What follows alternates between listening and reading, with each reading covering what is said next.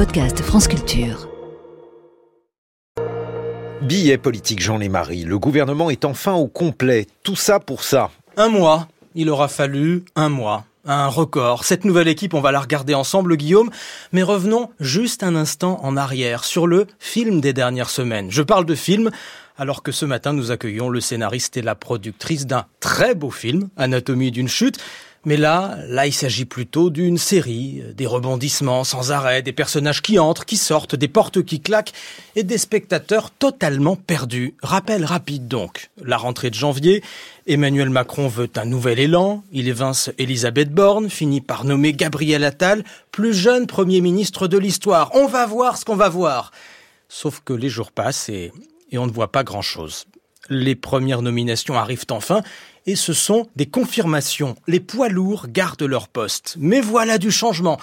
Deux ministres de droite, débauchage chez les Républicains. Catherine Vautrin, Rachida Dati, effet garanti. Rachida Dati est populaire, les Républicains sont furieux et la majorité troublée. Pas le temps de s'y attarder.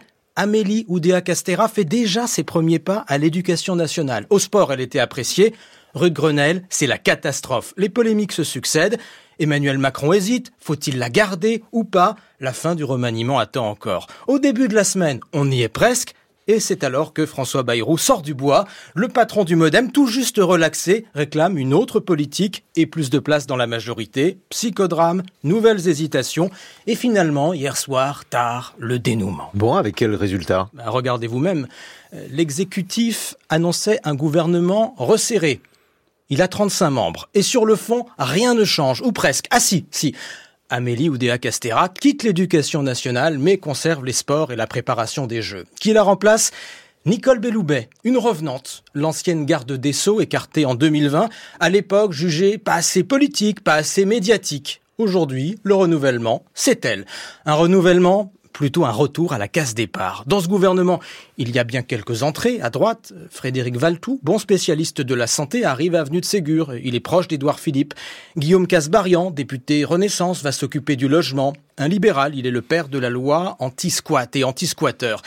Pour le reste, euh, les équilibres internes, politiques, régionaux, la parité aussi, même si les hommes occupent les plus gros postes, encore une fois. Et puis le mercato habituel, des ministres changent de portefeuille, euh, Patrice Vergrit passe du logement au transport, Jean-Noël Barrot du numérique à l'Europe, il est membre du Modem.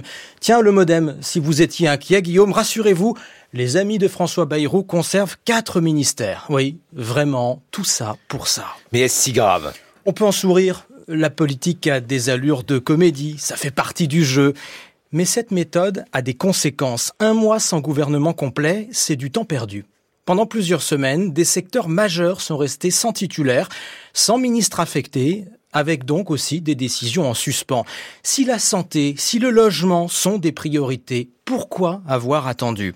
Politiquement, vous vous en souvenez, l'année 2023 s'est finie dans le fracas. Euh, la loi immigration, la majorité divisée. Emmanuel Macron annonçait un nouveau souffle avec un nouveau Premier ministre. Après un mois de feuilleton, que voyons-nous? Des divergences dans la majorité, donc, plus que jamais. La faiblesse de l'exécutif. Emmanuel Macron a eu du mal à trouver des ministres et une situation étrange. Une improvisation, un flottement. Le remaniement, c'est la cosmétique. La cosmétique remplace-t-elle la politique? Merci beaucoup Jean Lémarie pour ce billet politique. Retour au cinéma, 8h21.